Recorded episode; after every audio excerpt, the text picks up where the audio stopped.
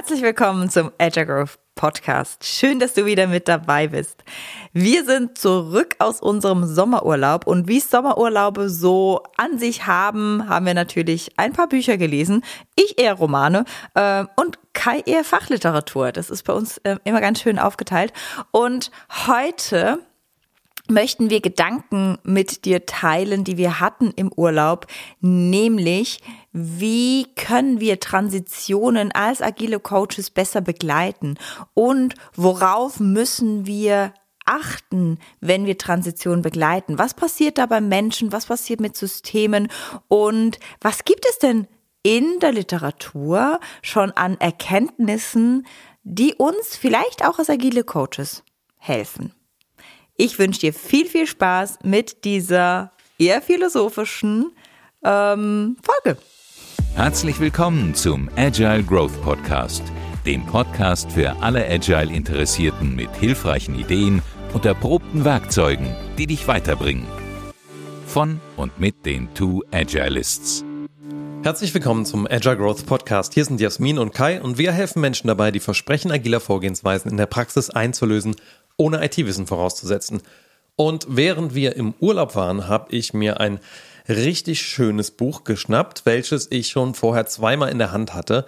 Und ich muss sagen, das war keine leichte Kost, aber es hat mich wie magisch angezogen, weil es einfach ja, über die letzten Jahre hinweg immer wieder Kontaktpunkte mit der Materie für mich gab und ich wollte das mal entschlüsseln, worum es geht.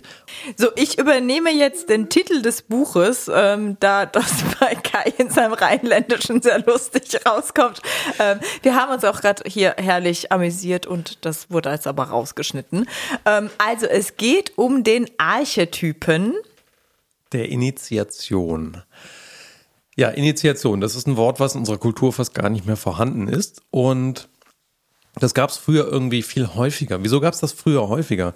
Weil das Bild dieser Stammesvölker früher eigentlich war, die ganzen Naturvölker hatten eigentlich früher immer das Bild, unsere Welt fällt auseinander, wenn wir nicht in regelmäßigen Abständen, zum Beispiel den Göttern huldigen ja, oder irgendwas machen als ein Stamm, um wieder Erneuerung zu schaffen. Ja, und diejenigen äh, von euch, also wenn du schon mal mit in dem Eco-Cycle gearbeitet hast von Liberating Structures, die kennen auch diesen Ansatz, ne, dass Dinge, die organisch sind, immer wieder die Tendenz haben zu zerfallen. Und wenn wir ehrlich sind, kennen wir das ja auch aus jeder Beziehung, aus jedem Team. Es braucht immer wieder Erneuerung. Es gehen immer wieder Dinge kaputt, weil sie sich einfach ablasten auf uns auf einer psychischen Ebene und deswegen wieder Erneuerung reingebracht werden muss. Und das war erstmal so der Grundglaube, den auch ja, Stämme einfach hatten. Du musst den Göttern regelmäßig was geben, du musst investieren in deine Gemeinschaft und das war etwas, was durch die ganze Welt hinweg eigentlich der ganze Normalzustand war, der sich, finde ich, durch die Industrialisierung so ein bisschen aufgelöst hat. Durch diese aktuelle Sicht auf die Welt findet man noch wenig von diesen Initiationen, also diesen Einführungen, diesen Übergangsriten, die einem dabei helfen, in etwas hineinzukommen. Und vielleicht jetzt für dich, warum ist dieses Buch relevant oder warum haben wir das gelesen? Ähm, also es ist ein Buch, das ist stark verknüpft mit auch Psychotherapie und natürlich mit Individualbetreuung. Aber was wir feststellen ist in unserer täglichen Arbeit, wir sind kontinuierlich in diesem Eco-Cycle, wo irgendwas kaputt geht und irgendwas Neues entstehen möchte. Also ganz ähm, ganz einfach gesagt, wenn du eine Transition machen möchtest, eine agile Transition oder auch einfach nur ein Team starten möchtest, etc., dann darfst du dich damit beschäftigen, wie passiert Veränderung, was geschieht in Veränderung. Und durch die Industrialisierung und dadurch, dass wir natürlich sehr wissenschaftlich geworden sind als westliche Welt, ähm, haben wir gerade diesen, diesen Rythus der Initiation abgeschafft, weil wir gesagt haben, das ist ja Quatsch. Das sind ja nicht die Götter, die machen, dass irgendwas hier auf der Erde kaputt geht. Das können wir alles analysieren. Und wenn wir es dann analysiert haben, werden wir einfach besser da drin und dann wird es auch nicht kaputt gehen. Und das ist so ein Gedankengut, das merkt man, das ist noch in vielen, vielen Firmen ganz, ganz tief verhaftet. Dieses, wenn du dir mehr Mühe gibst, dann wird's schon gut. Ja, wenn du einfach klüger gewesen wärst, dann wär's schon gut geworden. Und so weiter. Also diese ganzen Gedanken, die uns ja auch in der Schule beigebracht werden und die in einem komplizierten Umfeld auch völlig legitim sind. Weil wenn ich was analysieren kann, um zur perfekten Lösung zu kommen, ja, dann muss ich es halt analysieren, da muss ich mir Mühe geben, ja, da muss ich ein bisschen Sitzleder besitzen und so weiter. Da passt das ja alles. Aber jetzt sind wir mit unserem Agilen ja in einer komplexen Domäne und ich würde auch sagen, das Leben ist komplex.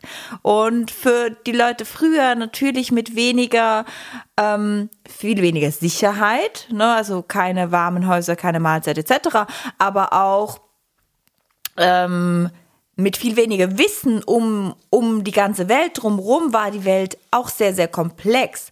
Und die haben sich über diese Initiation Übergangsrüten geschaffen, wie man in die Gemeinschaft investiert, damit wir kontinuierlich zusammenbleiben oder wie auch ich in mein Individuum investiere, damit ich von einem Zustand in den nächsten komme.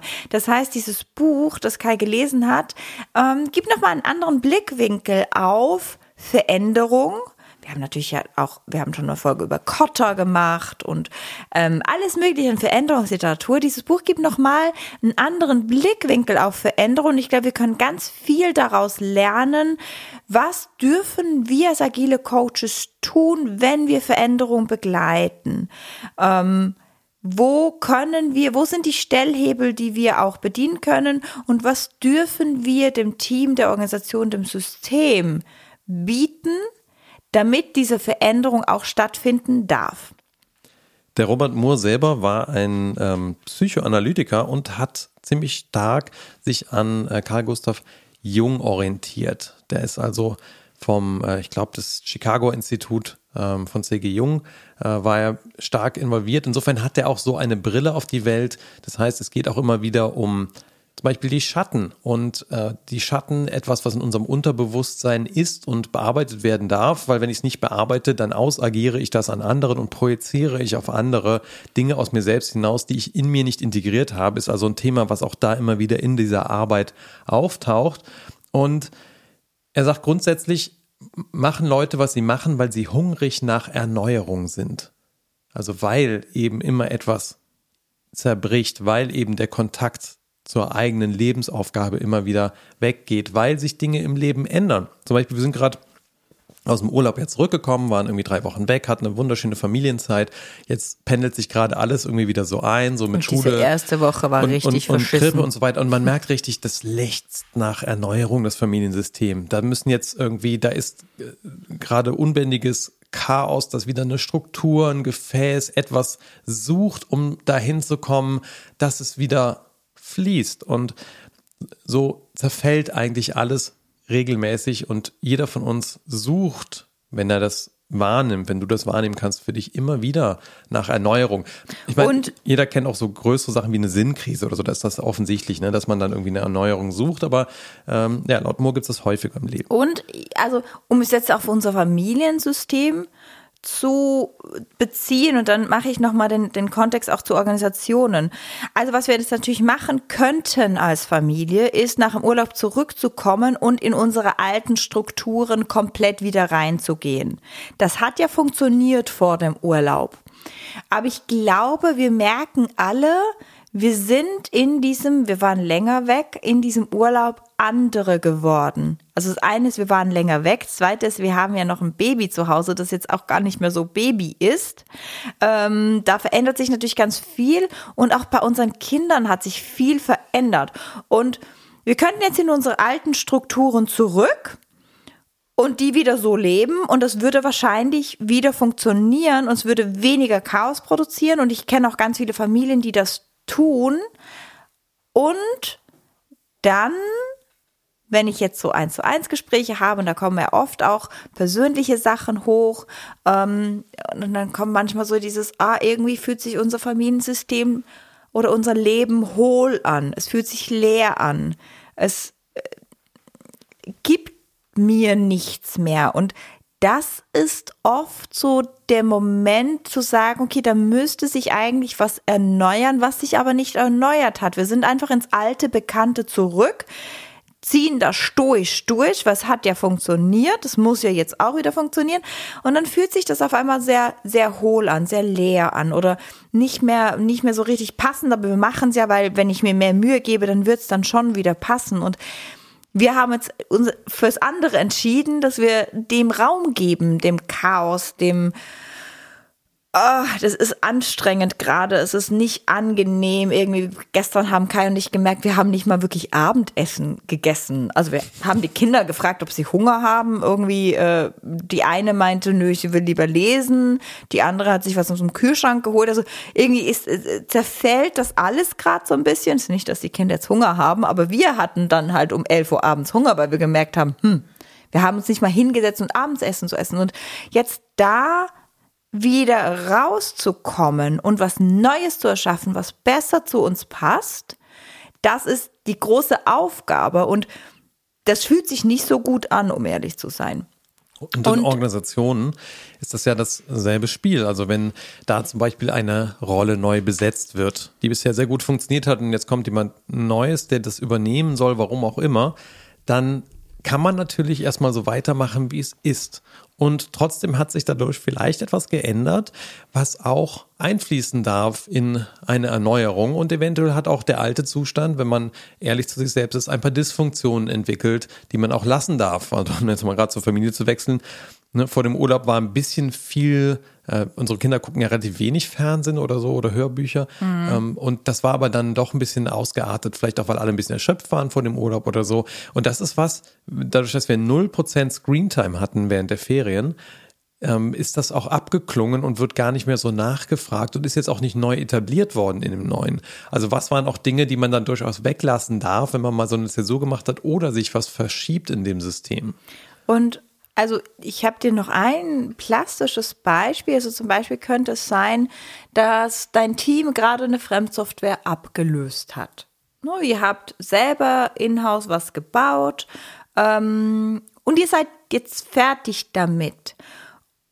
Und dann braucht es natürlich auch Erneuerung, weil das, was ihr vorher gemacht habt, ähm, so wo ihr ihre Requirements von bekommen habt. Also dies war im Wesentlichen wahrscheinlich von anderen Leuten, dass wenn ihr jetzt sagt, okay, wir haben jetzt eine Software, die ist jetzt da, an der kann man noch ganz viel dran bauen. Da gibt es auch ganz viele Leute, die möchten etwas von uns, aber es sind auf einmal andere Leute, die was von uns möchten. Und da ändert sich die ganze Struktur und Dynamik. Und dann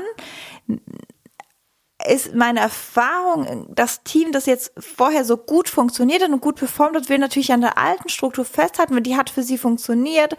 Aber irgendwie gibt's auch eigentlich den Ruf nach einer völlig neuen Struktur, weil es jetzt ganz andere Leute sind, die was von uns wollen. Oder vielleicht das Business auch was anderes will oder das Business gelernt hat, eigentlich brauchen wir was anderes. Eigentlich ist unsere strategische Ausrichtung was anderes. Und dann darf sich natürlich auch wieder die Art, wie wir zusammenarbeiten, anpassen. Und üblicherweise gibt es irgendein Trigger-Event, was stattfindet. Und das ruft einen dann zu so einer Transformation. Wenn man ein sehr wahrnehmungsstarker Mensch ist, kann man auch feststellen, dass man vielleicht in sich selbst schon so einen Ruf, einen, einen Urge, ein etwas spürt, was einen irgendwo hinzieht, dass man etwas erneuern müsste in einer Beziehung, in einem Teamkonstrukt, äh, mit einem Kundenmandat, wo auch immer, äh, wenn man da sehr klar sich selber zuhört ab und zu durch Journaling oder andere Methoden. Und ähm, aber es kann auch sein, dass einen ein äußeres Event einfach dazu zwingt, wie hier zum Beispiel ein Rollenwechsel oder so. Und ich mache da gar nicht so einen großen Unterschied zwischen ich sag mal, dem, dem Mikroorganismus eines einzelnen Menschen und dem Makroorganismus einer Organisation, was ja die Zusammenstellung von verschiedenen Menschen und das Feld, was sich daraus ergibt, darstellt. Aber ich glaube, jeder kennt das irgendwie so in einem, also in so Mikroperspektive auf einen Menschen bezogen, der Klassiker irgendwie Midlife Crisis. Ja, irgendwie, ich glaube, ich bin da bald fällig für, so zeitlich kommen, könnte kommen, ne? Ähm, und da, da merkt man, jetzt muss ich mich irgendwie nochmal neu erfinden oder so. Und oder es gibt irgendwie einen schlimmen Unfall oder irgendwas ist mit deinem Kind oder ne, irgendwie. und unsere Gesellschaft kennt da ja auch Übergangsriten, zum Beispiel bei einer Einschulung. Das wird ja in Deutschland ganz, ganz massiv zelebriert. Ne? Da fängt irgendwie ein neuer Abschnitt für dein Kind ein, da gibt's eine Schultüte, dann am besten gehen die Verwandten alle irgendwie mit, da wird vielleicht noch ein Theaterstück aufgeführt. Also es ist wirklich eine Initiation in das Schülersein und in, in diesen neuen Abschnitt. Denn wenn wir in so eine wenn so ein Trigger kommt und so eine Transformationsnotwendigkeit ansteht, dann suchen wir eigentlich ähm, etwas, was uns dabei hilft, damit umzugehen, dass sich da gerade etwas verschiebt, etwas im Wesentlichen verschiebt. Und darum geht es viel in dem, in dem Buch von Moore, Robert Moore, wie, ja, wie gehe ich jetzt damit um, wenn da irgendwas notwendig ist, um diese Transformationsklippe da drüber zu kommen. Und das ist, glaube ich, schon der erste Hinweis für uns, auch für Organisationen, also meistens gibt es ein Trigger-Event.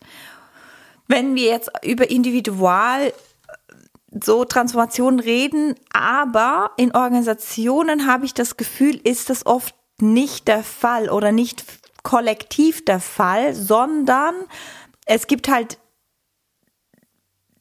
Individuen spüren Trigger-Events. Die merken, hey, hier müsste eigentlich was anderes kommen. Oder wir merken nur so ein Bauch kommen und merken, ey, das passt nicht mehr ganz. Aber irgendwie müsste doch anders sein. Und dann ist ja die Idee einer Transformation, die jetzt stattfinden müsste. Und das ist dann je nachdem, je nach Individuum in diesem Kontext unterschiedlich, wie stark ich die Transformation möchte oder nicht möchte. Wenn ich ein sehr ängstlicher Mensch bin, ähm, dann verhafte ich oft in alten Strukturen oder wenn ich das sehr eingebaut habe in mir, härter, besser, ähm, mach ein bisschen mehr, dann wird schon, dann werde ich in der alten Struktur verhaften, werde nicht unbedingt was Neues wollen. Das kennen wir agile Coaches ja alle, wenn wir sagen, hey, wir wollen diese agile Reise starten, dann gibt es ganz viele Leute, die sagen, nee, habe ich keinen Bock drauf oder nee, ähm, ist schon so viel verändert worden hier, das hat alles nichts gebracht, mache ich jetzt nicht mehr mit. Wie auch immer. Und dieser Trigger-Event in der Organisation, der ist nicht einheitlich. Da gibt es meistens nicht einen für alle. So. Außer ihr seid vielleicht irgendwie der Groß, der CEO sagt, ey Leute, wenn wir Jude nicht rumreißen, äh, in sechs Monaten sind wir Konkurs. Das wäre ein großer Trigger-Event für alle. Aber meistens ist der nicht einheitlich für alle, sondern die einen spüren es mehr als die anderen. Und da ist dann die Frage, was braucht es eigentlich von uns als agile Coaches, damit wir gemeinschaftlich es schaffen, in diese Transformation zu gehen. So, also häufig ignoriert man diesen Ruf aus Angst vor der Veränderung. Und ja, was tut man denn, wenn man jetzt auf diesen Ruf eingeht? Man sucht häufig eine Grenze oder auch eine Grenzerfahrung. Vielleicht kennst du das selbst von dir, wenn du das Gefühl hast, du müsstest dich neu erfinden, du brauchst einen besseren Kontakt wieder zu dir selbst. Du musst vielleicht eine anstrengende Zeit verarbeiten. Viele fahren dann ans Meer oder in die Berge, also da, wo irgendwo auch eine physikalische Grenze ist. Das Problem ist, das reicht meistens nicht zur Transformation. Das ist zwar irgendwie nett, das ist auch erholsam, aber zur wirklichen Transformation braucht es was anderes. Und zwar braucht es da einen Container, der auch eine Transformation ermöglicht, wie auch einen, ja, einen Ritual Elder, also jemanden, der quasi eine Erfahrung darin hat, einen durch eine Transformation zu geleiten und ihn auch am Ende von Transformationsprozess wieder rauszukegeln aus dem, aus diesem Container. Und man kann sich das ein bisschen vorstellen, wie es gab doch diesen Gedanken von, ähm, von den Alchemisten, die eigentlich gesagt haben, so man kann irgendwie verschiedene Sachen zusammen irgendwie in so einen Topf tun und dann kann man da Stoffe miteinander verbinden, da kommt im Idealfall kommt Gold raus. Ja? Und so dieses Bild von, da gibt es also so ein Gefäß und da ist man drin gehalten und dann braucht es auch eine gewisse Hitze da drin in dem Gefäß. Es darf weder zu kalt noch zu heiß sein, aber es muss reichen, um diese Stoffe miteinander in Kontakt zu bringen, sodass etwas Neues als Verbindung entstehen kann. Und das muss eben ein Prozess sein, der von jemandem begleitet ist, der diesen Container halten kann. Und da ist für uns als agile Coaches ja schon ganz viel Weisheit oder Wissen drin. Ähm, Open, nee, nicht Open Space Agility, sondern, also, sondern einfach Open Space hat ja genau das versucht zum Beispiel hinzustellen mit einem Open Space. Und ein Open Space, also als Container, den man hinstellt, damit und den man auch aufhitzt. Und wie hitzt man den bei Open Space auf? Indem man nämlich einen Stuhlkreis macht und ganz bewusst in diesem Kreis rumgeht, ganz bewusst Langsamkeit reinbringt, damit die Leute ankommen, runterkommen, damit Langsamkeit gibt. Und was wichtig an diesen, diesem Raum ist, den wir gestalten, ist, dass der im Buch steht, heilig sein soll oder sacred. Ähm, und ich glaube, für Organisationen darf er das auch sein. Er darf nicht profan sein, dieser Raum.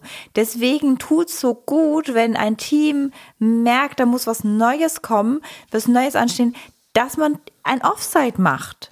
Dass man wirklich fremde Räume anmietet. Oft sind diese drei, vier, 500 Euro, die man ausgibt für einen schönen Hotelraum, und da darf man sich wirklich auch was aussuchen mit Blick, mit, mit Natur, was was gut tut. Die sind so, so, so, so gut investiert, weil wenn man das in den eigenen Räumen macht, oft dann einfach einem das Alte sehr zurückhält. Und dieses Gestalten des Raumes, da dürfen wir uns viele Gedanken zu machen. Wir tendieren immer dazu, ein Offside zu machen. Oder zum Beispiel, wenn wir mit einem Team anfangen, machen wir ja ganz oft ein Training. Das heißt, da einen wichtigen Raum zu gestalten, ähm, wo Leute aus dem Alltag ausbrechen, um in diese Transformation zu kommen. Und wenn wir es jetzt mit dem Individualen vergleichen, also ans Meer fahren ist super, aber am Meer müsstest du für dich nochmal einen Raum haben, wo du in die Tiefe gehen kannst, wo du mit dir selber arbeiten kannst. Und das können wir halt oft nicht alleine, sondern brauchen wir Begleitung. Also im Individuellen habe ich ja schon im Podcast gesagt, Kai und ich haben immer wieder Begleitung von verschiedensten Leuten, wo wir das machen. Ähm, und bei Teams machen wir diese Begleitung ganz oft und sind wir in der Agile Coach Rolle ähm, als Ritual Eldest dabei. Und wenn du vielleicht ein ganz junger Agile Coach bist, der wenig Erfahrung hat, dann darfst du dir auch Hilfe holen von jemand anderem, der schon so Räume gestaltet hat. Und wenn du dich jetzt an diesem Wort Sacred Space irgendwie störst, weil das ein bisschen religiös behaftet ist, dann könntest du es auch die außergewöhnliche Welt nennen. Also es gibt irgendwie eine gewöhnliche Welt und eine außergewöhnliche Welt. Und das kann auch signalisiert sein durch einfach ein anderes Raumsetup, was man dann dafür aufbaut. Und schlussendlich kann auch niemand den Geist der Transformation da reinpressen. Man kann den nur einladen. Und vielleicht kennst du das selber. Es gibt manchmal auch so Team-Events, die, die, die sind magisch. Also die haben irgendwie was Besonderes. Da passiert auch etwas Besonderes. Und das muss nicht immer nur zum Guten sein. Es kann auch mal sein, dass einfach ein Schattenthema auf die Bühne kommt, was schwierig ist, aber dann endlich da ist und dann endlich begreifbar wird, bearbeitbar wird. Also in so einem, ja, Gefäß, Transformationsgefäß, das muss jetzt nicht gemütlich sein.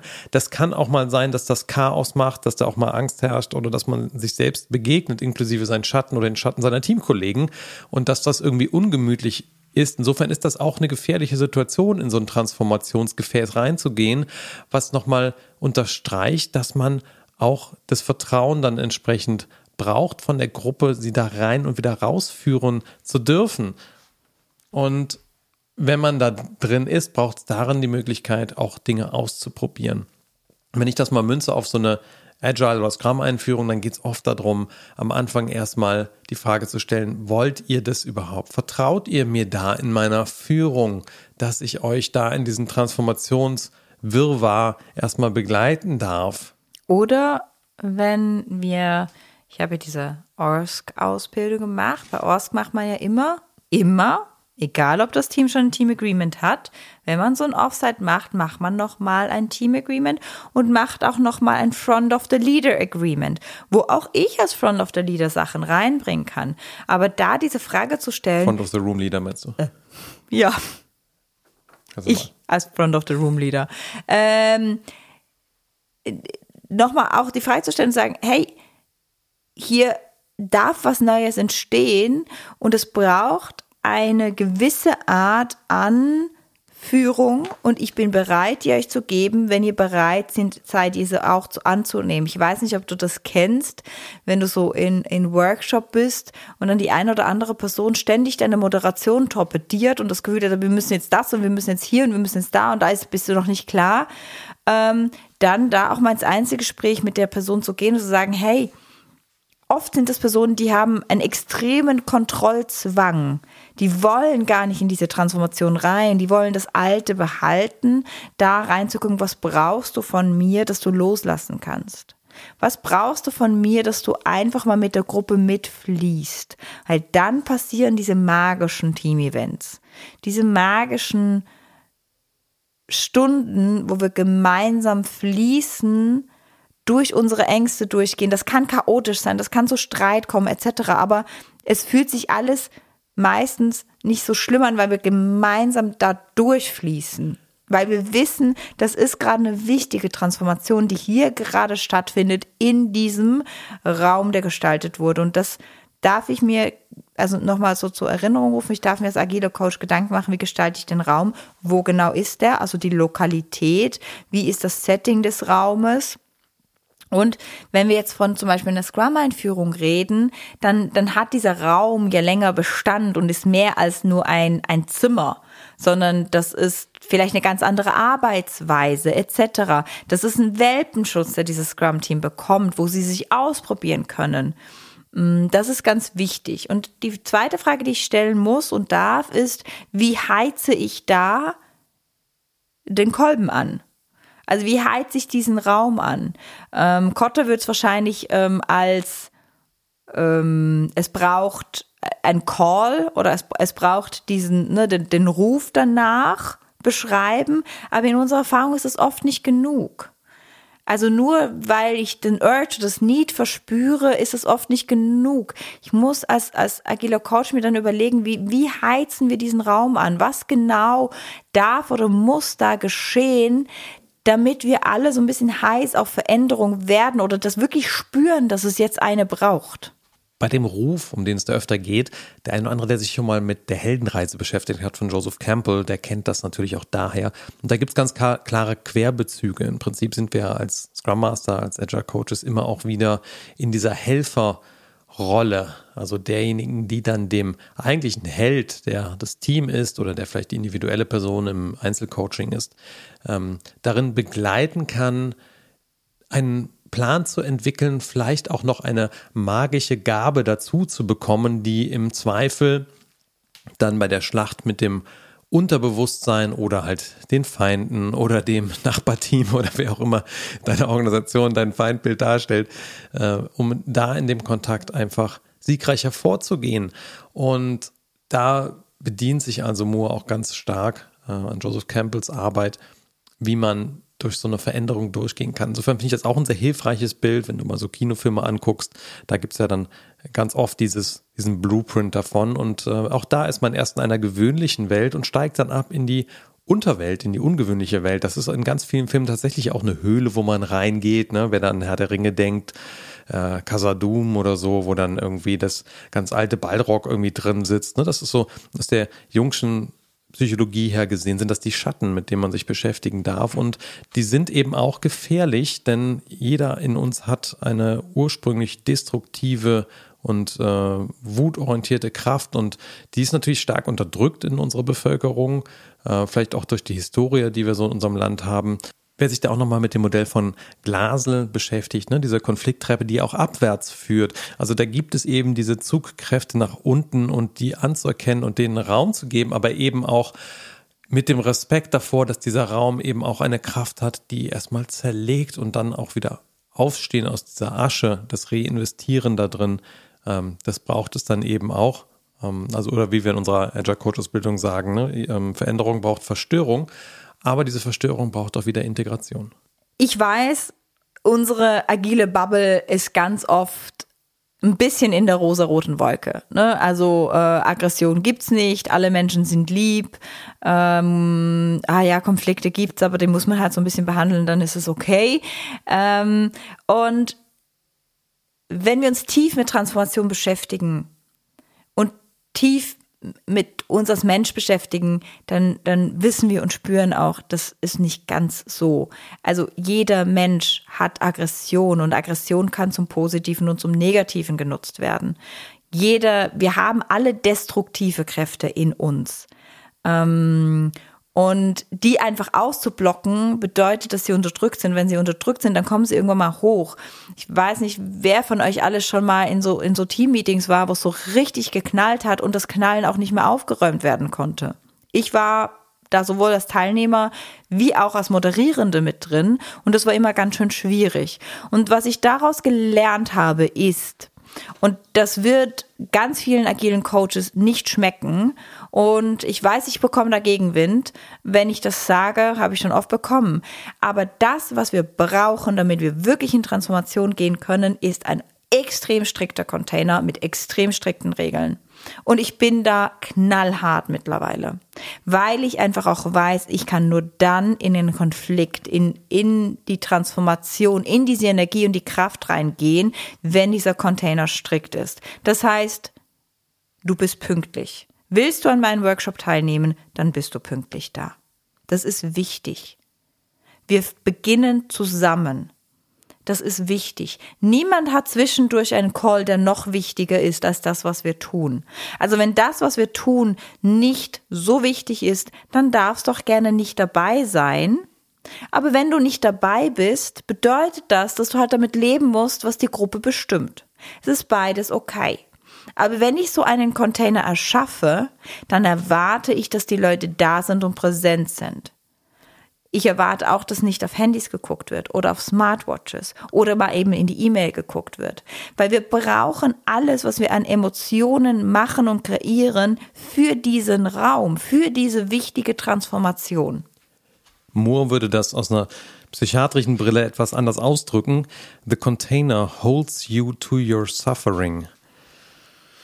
Andernfalls würde man nämlich die Schatten einfach abspalten und sich dann einfach großartig empfinden.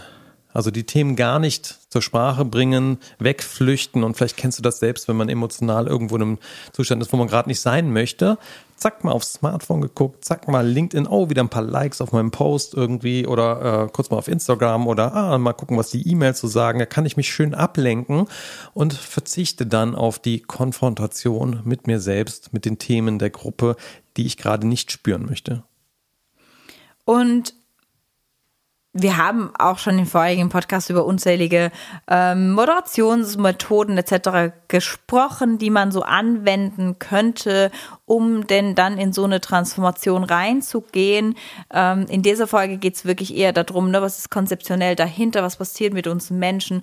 Ähm, und das ist wichtig für uns als agile Coaches auch mal nochmal uns wirklich in Erinnerung zu rufen, es ist okay, wenn Aggression kommt, es ist okay, wenn Angst kommt, es ist okay, wenn es chaotisch wird. Das, was ich als wie Moore sagt, Ritual Eldest, in dem Sinn dann da drin machen darf, ist bei mir zu bleiben, zu gucken, was ist gerade mit der Gruppe, welche Emotionen sind da. Es geht nicht darum, dass ich die Emotionen beschwichtige oder unterdrücke oder irgendwie ins Positive lenke und ein Happy Clappy Event draus mache, sondern es geht darum, die Emotionen da sein zu lassen und vielleicht auf eine Metaebene zu heben, zu sagen, ich spüre gerade ganz schön viel Angst im Raum. Und dann ist vieles möglich. Oder, oh, ich spüre ganz schön viel Aggression im Raum. Es scheint uns hier richtig wichtig zu sein, was wir tun. Dann kann Magie passieren und das ist das Rausführen aus der Transformation auch. Oft sind wir mittlerweile so verkopft unterwegs, dass wir Emotionen gar nicht mehr spüren, aber sie sind trotzdem da.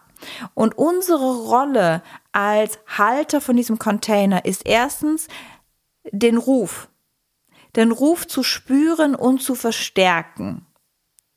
Dann einzuladen, dass Leute in diesen Container kommen, damit wir gemeinsam transformieren können. Den Container zu gestalten und die Regeln da drin zu gestalten, sowohl räumlich, also physikalisch, wie auch emotional mental, dass wir das gestalten. Dann ist die Rolle, dass wir sehr präsent sind im Moment. Und das ist Hochleistungssport, Leute. Also nach so einem Workshop oder nach zwei Tagen von so einem Workshop bin ich, ich bin alle ich brauche dann wirklich auch Reconnection zu mir selber, weil ich muss hochpräsent sein in dieser Zeit damit ich die Leute da durchführe. Und dann, wenn ich die Leute da durchführe, natürlich mit Methoden etc. Aber in letzter Zeit spreche ich gar nicht mehr so gerne über diese Moderationsmethoden, weil sich Leute dann an der Moderationsmethode festklammern. Ja, da machen wir jetzt die Five Whys oder da machen wir das und das. Es geht oft nicht um die Moderationsmethode. Das ist ein Hilfsmittel.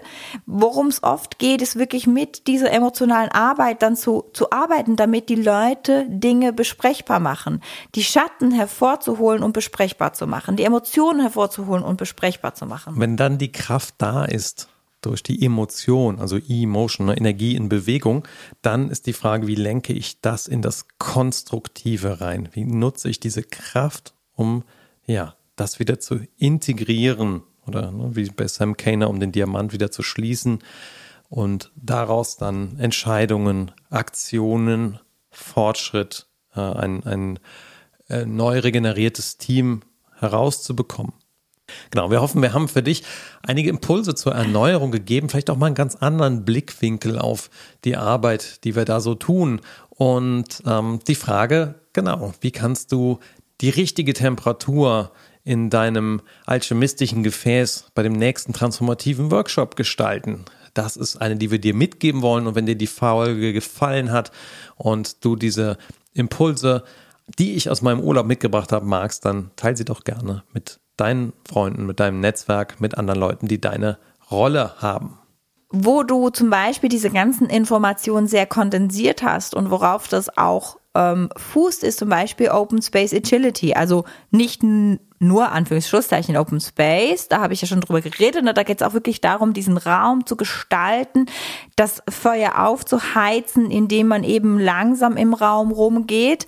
Ähm, und Open Space Agility ist ja wirklich ein Framework, wo man ganz viele von diesen äh, Passage Rights, also ganz viele von diesen Transformationspunkten schon im Framework auch drin hat und wie man die mit Open Space eben immer wieder begleitet und wirklich auch ein Produkt rausbringt mit Hilfe von kontinuierlichen Open Spaces. Also für uns war es ganz wichtig, ähm, in dieser Folge nochmal zu gucken, noch hinter die Bühne zu gucken, was passiert denn und was ist eigentlich auch an Weisheit in uns Menschen schon, schon, schon seit ganz langer Zeit drin.